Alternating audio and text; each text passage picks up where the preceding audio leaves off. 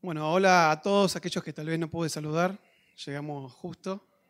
Eh, y bueno, me sigo presentando, como le decía Rodo, mi nombre es Leandro.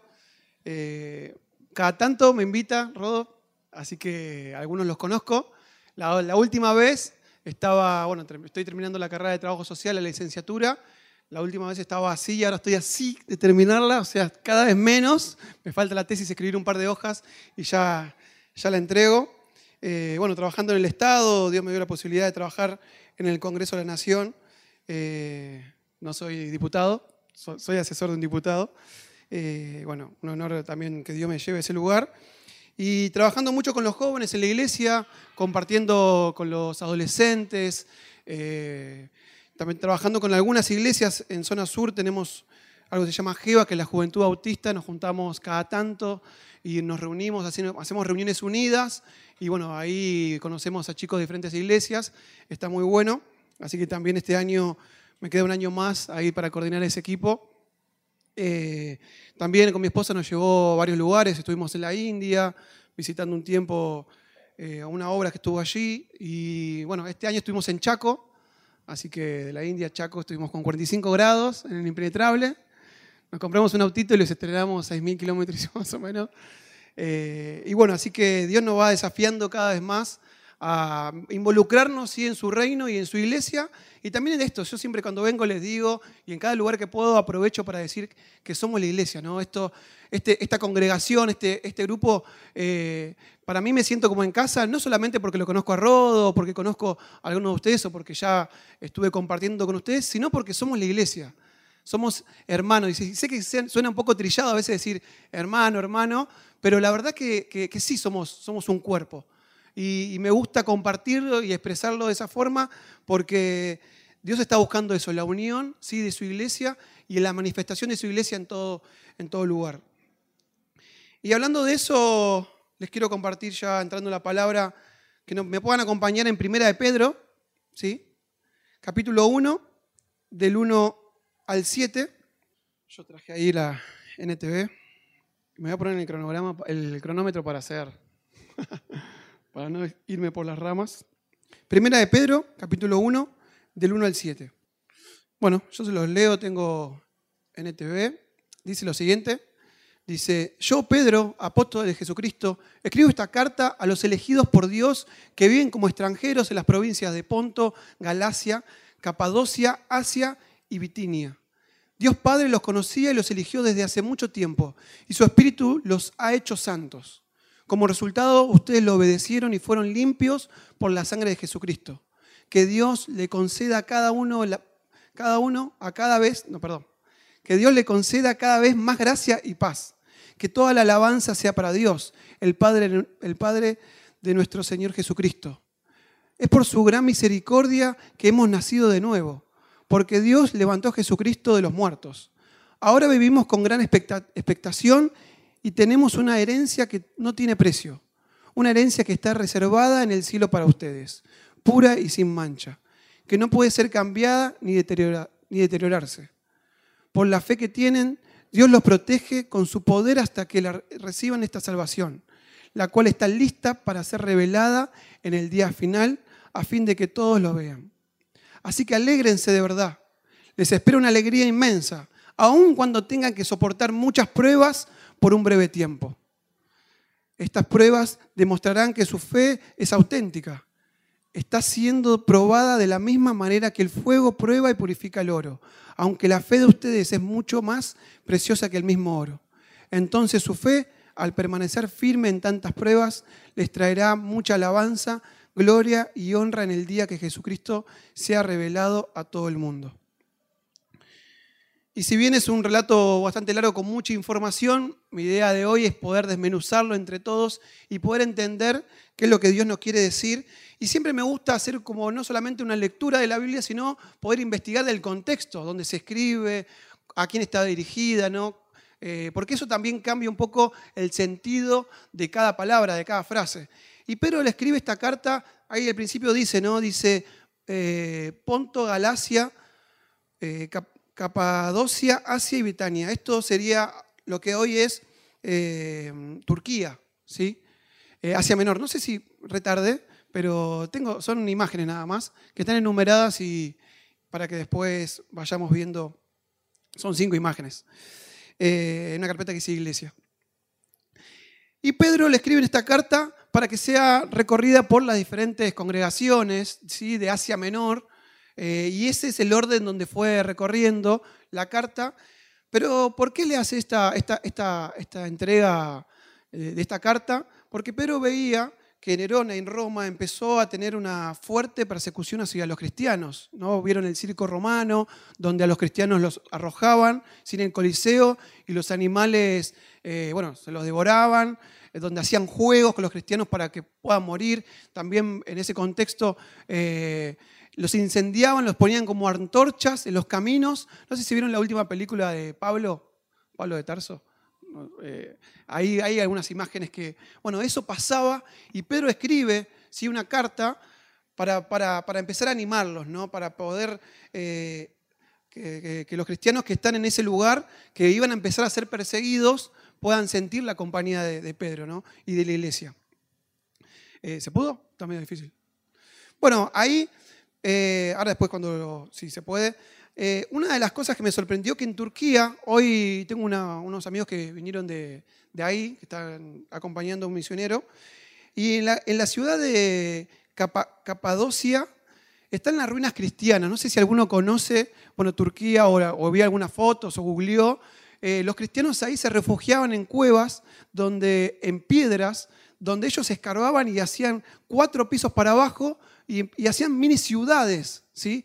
para poder resistir eh, a la persecución de, bueno, de, todos los que estaban en contra de los cristianos. Entonces, el contexto, la, gente que, estaba leyendo estas cartas empezó a, percibir una persecución tan fuerte. Imagínense, no es que hacían una, se escondían en el monte ¿no? y hacían ahí una carpa, sino que picaban piedras y se camuflaban para poder ser... Ahí está, mirá qué, bien, qué groso. esa es parte de las ruinas, ¿sí? Esas son todas casas de, es una mini ciudad de cristianos, donde tenían, donde tenían escuelas, salones, donde aprendían teología. Y miren cómo, o sea, esa piedra no es que la, la, raspás y se va haciendo como la arena, ¿no?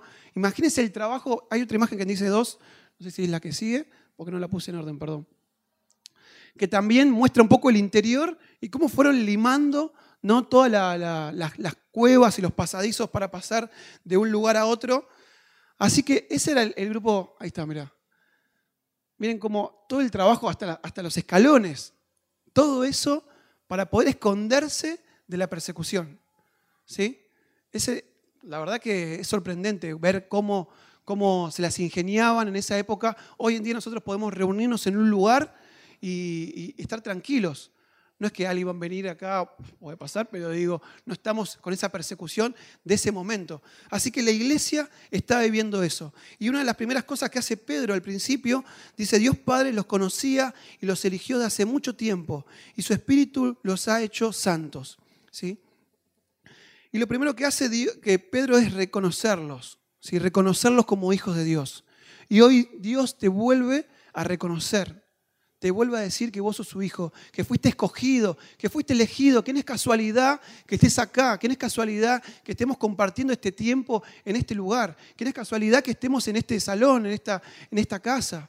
Costó, yo sé lo que costó poder estar en este lugar, las reuniones en la casa de Rodo, pasar de un lugar a otro, en las plazas, eh, en el último salón donde estaba en el hotel, ¿no? Y, y poder entender que todo ese recorrido y tu vida misma fue escogida por Dios, es algo muy importante, es algo muy especial. ¿sí? Cuando uno empieza a desmenuzar la palabra y a poder darle sentido a las cosas, se da cuenta que hasta mismo dice, le está hablando a extranjeros. ¿sí? Yo sé que en esta congregación hay muchos extranjeros, ¿sí? y, también eso, ¿no? Imagínate ser perseguido, no solamente ser perseguido, estar alejado de todo lo cotidiano tuyo, en un lugar que no te pertenece, ¿no? En una ciudad que no conoces, que no tenés familia, que no tenés tal vez la contención que podrías tener en el lugar donde vos te criaste o donde vos te movés cotidianamente. Ser sacado de ahí y además que, que te sacaron de ahí, te persigan. Es el contexto donde, y nosotros también hoy en día, si bien no hay una persecución del tipo que estaban viviendo estos cristianos, estamos perseguidos, ¿no? Cuando uno acota algo con respecto a lo que Dios quiere eh, manifestar en este tiempo, o una palabra, o un valor, o quiere manifestar su palabra, o, hasta un versículo, decís un versículo hoy en día y tus compañeros se pueden mínimo burlar. Y después en eso va en aumento, ¿no?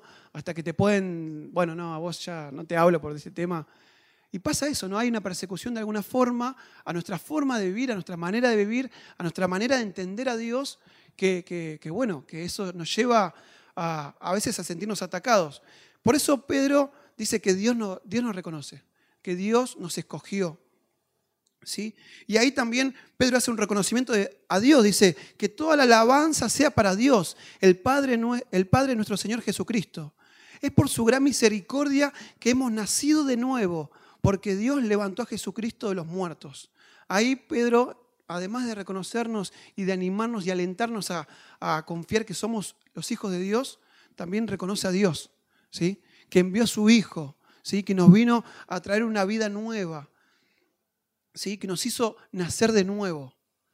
Y eso, lo que está haciendo Pedro es, más allá de, esa situación incómoda, difícil a veces de poder vivir, Pedro te dice que sos escogido. No, es Pedro, sino que Dios te dice, ¿no? Sos escogido, yo te elegí. No es casualidad. No es porque, bueno, un día alguien me invitó y vine. Ya Dios venía trabajando en tu vida, ¿sí? Y eh, en eso hay otra imagen. No sé si hay unos lentes ahí. No, la, de los lentes ahí. Eso es, lo, buscaba por esto de poder ver las cosas, ¿no? Cuando uno, eh, es a modo ilustrativo, pero cuando uno, a mí me pasó que empecé a usar lentes, yo soy muy joven, pero ahora uso lentes, tengo 31 años, pero cuando me acuerdo que cuando era joven, tenía 20 años, veía el colectivo de acá a cinco cuadras, sabía, le decía a mamá, y encima ramal tal, y la pegaba, porque veía el color, todo. Y hoy tengo que estar mirando así, viendo eh, a ver si tengo limpios los lentes, ¿sí? Pero cuando viene la palabra de Dios, a tu vida y vos la aceptás, la reconoces y también reconoces quién te la da, las cosas son más claras. Las cosas cambian. Por más que estemos en situaciones complejas y difíciles. Entonces, poder reconocer que Dios es el que nos da una vida nueva. Y dice, dice, continúa diciendo en el versículo, al final del capítulo 1, versículo 3, dice, ahora vivimos con una gran expectativa, expectación dice, y tenemos una herencia que no tiene precio, una herencia que está reservada en el cielo para ustedes, pura y sin mancha, que no puede cambiar ni deteriorarse. Y repito, ahora vivimos con gran expectativa. Y cuando leí eso me daba cuenta que antes no vivían con gran expectativa. No sé si estás viniendo hace poco, hace mucho, o más allá de venir, de haberlo conocido a Dios hace mucho, hace poco, pero cuando Dios llega a tu vida, cuando Jesús entra en tu corazón, tus expectativas cambian. Porque tal vez venía sin expectativa. No sé, tampoco no conozco el detalle de cada uno, pero a mí me tocó vivirlo. ¿sí? Tal vez en un contexto difícil, una situación económica familiar compleja, poder pensar que uno iba a terminar una carrera. Hoy en día, tal vez cuando termines en el nombre de Jesús la tesis, eh, voy a ser uno de los, segundos que se va a recibir en mi, familia. Y hoy, esto le comentaba como modo de anécdota, pero que trabajo en el Congreso, para mí es, es Dios el que me llevó a esto. No es que yo hice bueno, una super carrera y empecé a hacer una tramoya política y esto y lo otro, sino que Dios me fue llevando. Y qué importante es poder ver esa transformación. Y seguramente en tu vida Dios está transformándola. Tal vez hoy no la pueda estar claro, porque te estás acercando, recién te estás acercando, o, estás tan metido que ya podés ver, podés mirar atrás de alguna forma y decir, mirá todo lo que Dios fue haciendo, la iglesia, este lugar. Seguramente estuviste en el salón anterior y anteriormente ¿no? juntarse a veces en una plaza, en diferentes lugares, está buenísimo, está bueno también volver a hacerlo, pero, pero digo, ¿cómo Dios ¿no? va siendo fiel y a medida que nos vamos acercando, Él va cambiando la realidad y nos hace ver las cosas diferentes. ¿Sí? Por eso ese versículo decía, ahora, ahora sí vivimos con gran expectativa. Cambió su forma de ver las cosas. ¿Sí? Dice, tenemos una herencia que no tiene precio. Y hace esa comparación ¿no? con la herencia. A veces uno eh, en la vida natural depende, ¿no? Todo el tiempo estamos dependiendo de algo. Yo en su momento, cuando nosotros, después cuando empezamos a conocer a Dios, Dios transformó nuestra vida, nuestra mentalidad y empezamos a crecer y a prosperar. Y llegó un momento que, bueno, ya uno a veces se olvida de Dios cuando está medio acomodado, ¿sí? Y, yo también tenía esto que estaba pagando un auto y yo sabía que si no pagaba la cuota mi viejo le iba a pagar. ¿Vieron cuando tenés un respaldo? Es un ejemplo, ¿no? Pero cuando uno tiene un respaldo, eh, se, cuenta tranquilo. Y él dice que no, él dice que tenemos una herencia que no tiene precio. Cambia el formato de expectativas, ¿no? la forma de ver las cosas. A veces uno depende de un trabajo, depende de la economía, de la política, de un montón de circunstancias, pero Dios te hace cambiar eso. No te fijes en eso, eso que te va a quedar, de esto que hagas, del otro. Yo tengo algo especial para vos, algo que no se va a romper, algo que, no te lo van a poder robar, algo que, que va a trascender. ¿sí? Cambia también nuestra forma de poder darle valor a las cosas. Y mm, en esto de, de poder ver la, transformación, veía esto, ¿no? después decía el tema de la, de la protección, dice, por la fe que tienen, Dios los protege con su poder hasta que reciban esta salvación, la cual está lista para ser revelada en el día final a fin de que todos lo vean. Y volviendo, analizando esa palabra en el contexto, los va a proteger, ¿no? Y sabiendo que van a vivir eso, ¿no? esa persecución que le mostraba anterior, que te va a proteger, a veces suena contradictorio, ¿no? A veces la palabra te puede llegar a chocar y decir, ¿cómo proteger si estoy fuera de mi lugar de comodidad, fuera del lugar donde yo me movía cómodo, perseguido, y en eso me vas a proteger? Y ahí de vuelta, ¿no? Poder ver las cosas con claridad. La protección que Dios te da no se trata de tener seguridad, sino se trata de paz. Porque tal vez estés pasando circunstancias difíciles o estés viendo que te vienen a perseguir o te vienen a, o algo, te están amenazando que te van a echar el trabajo, tu familia se está por desmoronar, ¿sí? Pero ante todo vos dejás de confiar en tus propias fuerzas porque antes tal vez dabas manotazos de ahogada para resolverlo. ¿Cuántas veces nosotros queremos solucionar los problemas a nuestro modo? ¿Sí? La otra vez, ayer compartía con los jóvenes esto de la falta de paciencia que tenemos. Le decimos, Dios confío en que me vas a dar un trabajo y, sé que este problema lo vas a solucionar, ¿no? Y cuando uno empieza a perder la paciencia, se empieza a meter, ¿no? Y, empieza a escarbar y lo corre a Dios y es uno el que quiere solucionar los problemas. ¿Sí? No digo de tener una actitud pasiva y de, sea, de espectador y quedarse con los brazos cruzados, sino digo de confiar. Cuando uno confía, le daba este ejemplo, cuando hay una huerta y uno dice, bueno, yo te, o una casa, pongámoslo un salón, y hay libros desordenados por todos lados. Le digo a mi hermano, acomoda esa parte y yo acomodo esto. Si uno confiaría, confiaría en ese hermano, dice, bueno, yo me voy a poner mi parte y me quedo acá concentrado, ordenando. Si no confías, estás mirando a ver si, si se equivoca, a ver si le falta que le meta pata, que no tenemos que ir. ¿sí? Y a veces con Dios hacemos eso. Estamos mirando, dale Dios, apurate que, que dale que no tengo que solucionar este problema, me quiero, quiero cambiar el auto, tengo que hacer esto, tengo que hacer lo otro, o tengo que, ¿sí? A veces nosotros lo decimos con justificación porque parece que la situación es complejísima, pero les aseguro que si confiamos en Dios, va a venir una circunstancia difícil, pero la paz te va a dar una actitud distinta. yo sé, sé que, que, que, es difícil de entender. A mí me pasó una situación muy complicada en mi familia que que mi papá se enfermó, tiene una enfermedad muy compleja en la sangre, tuvo dos ACV y, tiene una medicación, le tienen que traer de afuera la medicación. Y una situación dificilísima, yo siendo cristiano, sirviendo, toda la familia sirviendo, la alabanza, el sonido, en todo lo que te imagines, y pasa una situación tan compleja que, que te hace, bueno, pará, ¿qué pasó acá? Y sin embargo ahí volver a creer y confiar en Dios, a tener paz a pesar de que él estaba en terapia intensiva. Y después que se recuperó él, mi mamá le agarró cáncer de mama. La tuvieron que operar y también estar a la expectativa, esperando que, haya un milagro. Y de vuelta, pude aprender a tener paz en medio de la crisis. No es que me quedaba quieto, me movía, iba al hospital, hablaba con el médico, le golpeaba, que me dé el parte médico, que me dé el parte médico. No, uno se pone medio loco, pero a la vez poder aprender a tener paz en esas circunstancias difíciles. Eso me parece crucial que podamos analizarlo, ¿no? tenerlo en cuenta en este tiempo. Y, uno llegando, el último punto donde también quiero hacer mucho énfasis, es en los últimos dos versículos que dice, así que alégrense de verdad, les espera una alegría inmensa, aun cuando tengan que soportar, eh, soportar muchas pruebas por un tiempo breve. Estas pruebas demostrarán que su fe es auténtica. Está siendo probada en la misma manera que el fuego prueba y purifica el oro, aunque la fe de ustedes es mucho más preciosa que el mismo oro. Está ahí. Esto que le hablaba, ¿no? Dice, así que alégrense de verdad.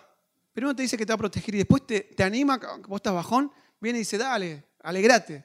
A pesar de que esta situación compleja te está bombardeando, alegrate, dice, ¿no?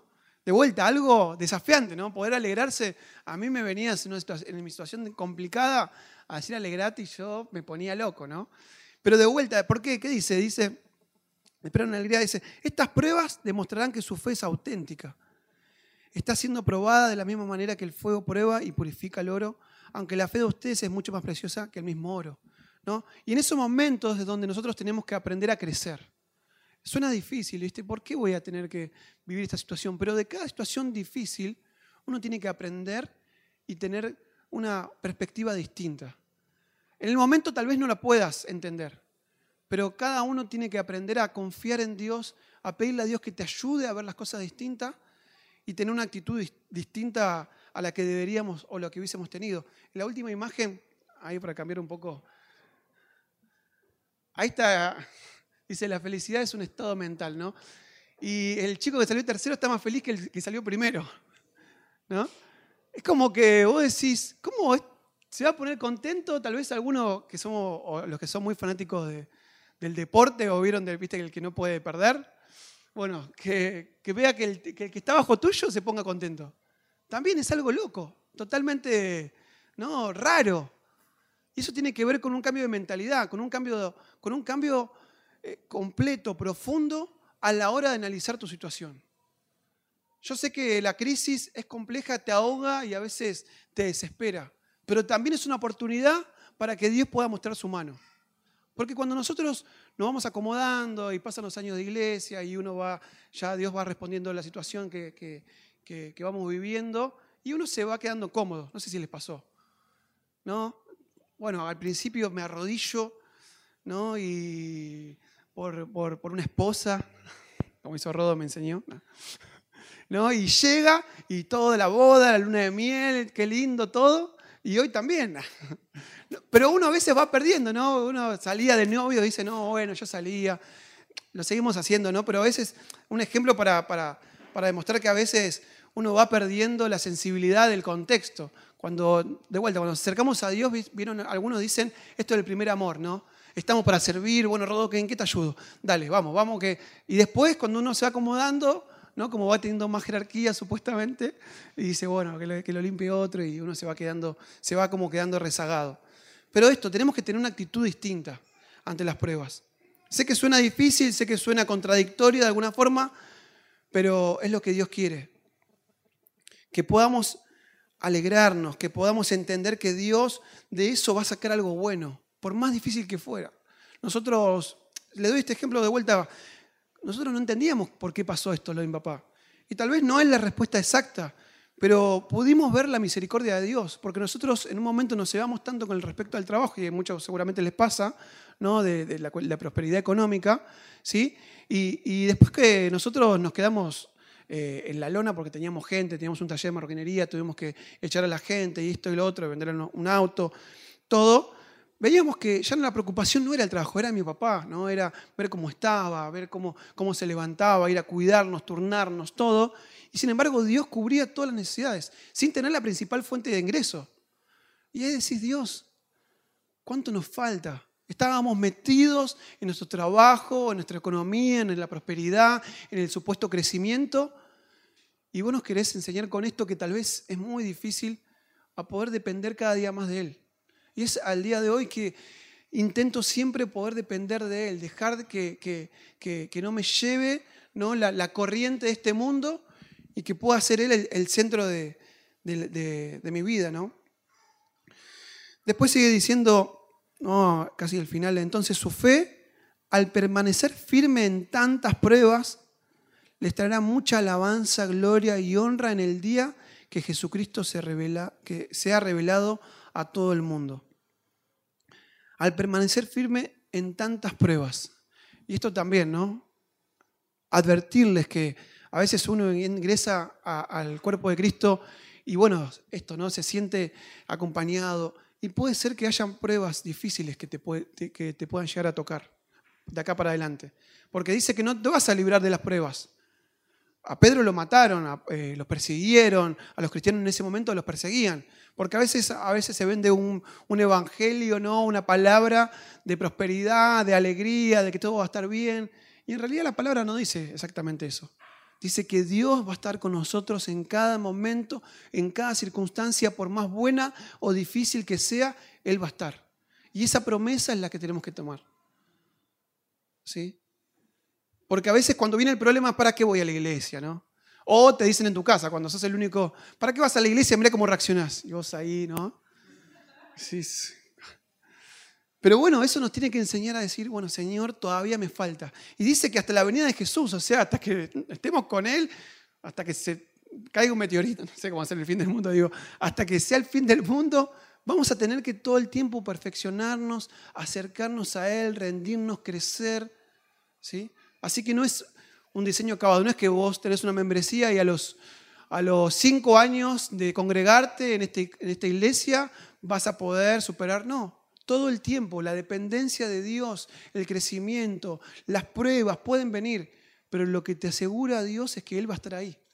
Y esa es la gran diferencia. Entonces no te asustes cuando venga la prueba. Porque tal vez hace poco Dios te sacó una prueba y vos decís, no, ¿cómo vas a decir eso ahora? Que acabo de pasar un tsunami y me estás queriendo decir que va a venir otro, puede ser que venga. Puede ser que venga, te tengo que advertir de eso. Pero sobre todo te tengo que hacer énfasis en que Dios va a estar ahí. En que tus hermanos, la iglesia, tal vez no como vos quieras, porque a mí también me pasó mucho, ¿no? Uno se empieza a cuestionar, pero al final nadie me llama, nadie me manda un mensaje, esta situación tan difícil. Y yo no tengo que ver a los hombres, tengo que ver a Dios. Continuamente. Las personas nos equivocamos, todo el tiempo nos equivocamos. Los pastores, los líderes, no importa el supuesto rango que tengamos. Pero Dios jamás. Y tu principal alternativa tiene que ser Dios. Buscar a Él, buscar a, aquel que de confianza dentro de la iglesia para orar, para... Sí, siempre tiene que ser Él. Porque tal vez en tu trabajo no estamos todo el tiempo pegaditos, vamos todo al mismo trabajo, ¿sí? o la misma casa y vivimos las, las mismas circunstancias todos sino que estamos en diferentes contextos. Y yo no, sé, tal vez, o a vos te cuesta decirlo, o a mí me cuesta verlo, las situaciones difíciles que te tocan vivir día a día. Pero Dios las sabe. Y en eso vos tenés que apoyarte, crecer. Y poder también bendecir al hermano al lado. Esta carta, como le decía, recorrió parte de Asia Menor y seguramente fue una carta que trajo un respiro ¿no? A los cristianos, como yo ahí recién dije, oh, qué, fuerte, qué fuerte poder entender que, que, a pesar de, de, todo, Dios está ahí. Como les decía, sé que muchos, algunos de ustedes seguramente por más que vengas de afuera o no, a veces también te sentís muy solo, ¿no? Te sentís que no tenés espalda o también podés tener tu familia físicamente ahí al lado tuyo y te puedes sentir solo. Sin embargo, de vuelta, Pablo te vuelve a decir que, te que Dios te escogió, que sos un elegido y que al mismo tiempo tenés que reconocerlo y alabarlo a Dios. Que Él va a cambiar tu forma de ver las cosas, que va a transformar esos ojos que tenías para poder ver como Dios quiere que veas. ¿Sí? Y que en medio de cada prueba, de cada dificultad, Él va a estar ahí. Y te va a enseñar algo. Sé que, que tal vez no vengo con una palabra, salen todos saltando, pero estoy seguro que, va a ser una palabra que aquel que, la pueda tomar va, va a traer restauración en su vida en diferentes momentos. Y quiero terminar un tiempo orando.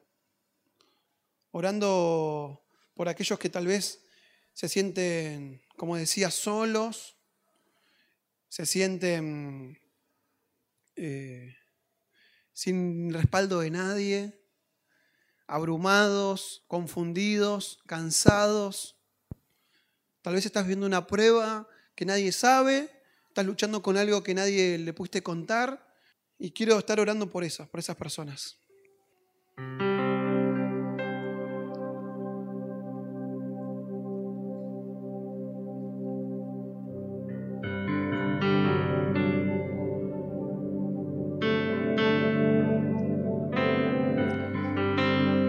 Dios, te damos gracias. Gracias por este tiempo, Señor. Gracias por este lugar. Gracias, Señor, porque somos privilegiados. Vemos a hermanos nuestros hace miles de años, Señor, siendo perseguidos, Señor, escarbando, Señor, en, en cuevas, en rocas, para esconderse de aquellos que lo querían matar, asesinar, Señor. Vemos eso y la verdad que nos sentimos privilegiados en este tiempo. Señor, te quiero agradecer. Agradecer por cada cosa, por cada detalle.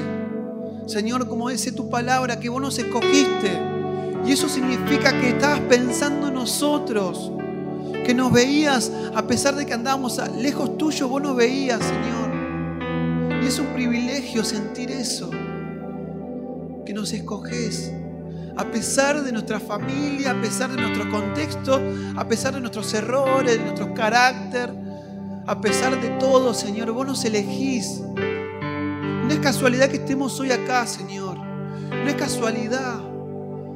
Vos volvés a elegirnos, Señor. Y te queremos reconocer. Queremos dar gloria a tu nombre. Gracias, Señor, porque muchos de nosotros, antes de conocerte, nos sentíamos insignificantes, Señor, sin capacidades, sin poder ver un futuro, sin creer que íbamos a lograr cosas, Señor. Y a muchos hoy nos regalaste familias, trabajos, Señor, amigos. Tantas cosas, Señor. Podemos comer, alimentarnos, vestirnos, Señor. Somos privilegiados, Señor. Te reconocemos y te damos gracias por eso, Señor. Gracias, Señor. Y Señor, quiero que vos, que estás inclinando tu oído en esta tarde, noche, Señor, que también puedas vernos, Señor. Que también puedas poner tu mano en cada uno, Señor, de los que estamos acá, en cada uno de aquellos que tal vez hoy están sufriendo, que tal vez hoy, Señor, vinieron y tal vez pudieron saludar a todos y no demostrar su amargura, su dolor, su tristeza. Pero vos, Señor, no, no pasas en alto a esa vida. Por eso Dios, te queremos dejar esa carga tan pesada, Señor. Queremos, Señor, que vos quites esa carga, Señor, de nuestra espalda. Señor, quites esos lentes, Señor, que nos hacen ver las cosas, Señor, contrarias a lo que vos nos querés ver. Señor, necesitamos aprender a ver las cosas como vos las ves. Señor, te necesitamos a vos sobre todas las cosas en nuestra vida. Y te pido, Jesucristo, que tu Espíritu Santo descienda en este lugar, tocando ese corazón que está pasando esa situación difícil. O tal vez está cargado con la situación de un familiar o de la situación de otra persona. Que vos puedas traer paz, Señor, en medio de la dificultad, en medio de lo que parece una prueba difícil, imposible de pasar. Que vos puedas traer una restauración, que vos le des la fuerza, el ánimo para mantenerse firme, como dice tu palabra, resistiendo estas pruebas. Dale vos, Señor, el ánimo para que cada día se puedan levantar, para que cada día puedan buscarte, cada día puedan crecer. Señor, que a pesar de todo, sus amigos, familiares, los que estén a su alrededor, puedan ver algo distinto, que puedan ver en nosotros, Señor, que a pesar de la crisis tenemos un respaldo enorme que sos vos, que podamos reflejarte en cada lugar, en cada momento. Señor, como dice tu palabra, alejado de vos nada podemos hacer. Por eso oro por cada hermano, oro por cada situación. No importa el tiempo que esté pasando, no importa si la venís arrastrando esta situación de salud o cualquiera que estés pasando, sea hace mucho tiempo que la estés soportando. No importa. Seguimos confiando en vos, Señor. Seguimos confiando verdaderamente en que te vas a ocupar de eso.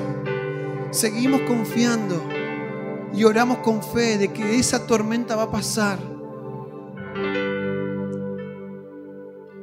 Señor, en el nombre de Jesús, hoy cambiamos el enfoque. Cambiamos el enfoque. Dejamos de ver las cosas como la ve la gente del mundo y la empezamos a ver como vos crees que la veamos. Señor, te trae ánimo en el nombre de Jesús. Señor, levanta al que está caído, fortalecelo, Señor. Que pueda ver más allá de la tormenta. Señor, Volvió a traer esos sueños que se habían escondido, que tal vez se habían olvidado. Que las circunstancias nos hacen creer que no vamos a llegar a lo que nos prometiste. Volvió a traerlos, reavivarlos, Señor, en el nombre de Jesús. Que cada uno de nosotros podamos soñarlos, que podamos sentirlos, palparlos. Que las cosas alrededor nuestro nos hablen de tu gloria, Señor. Que lo podamos ver. Que los vecinos, Señor, hasta puedan verlo. En el nombre de Jesús, Señor te pido que este mensaje pueda caer en tierra fértil, que pueda dar fruto en abundancia. Señor, que, que tal vez nosotros no estamos pasando una situación de difícil, pero vamos a poder bendecir a otros, Señor. En el nombre de Jesús. Que esta palabra, Señor, pueda dar fruto en el tiempo indicado.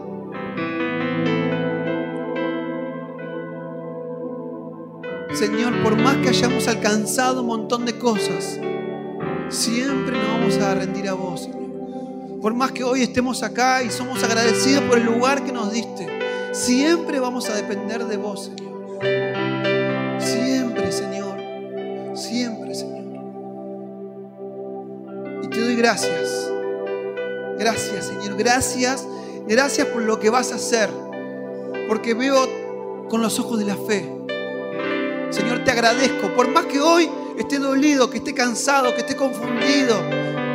Señor, te agradezco porque me vas a sacar de esta prueba, que me vas, Señor, a enseñar cosas. Te agradezco, Señor. Muchos me van a escuchar y van a pensar que soy un loco, pero te agradezco, Señor, porque sé quién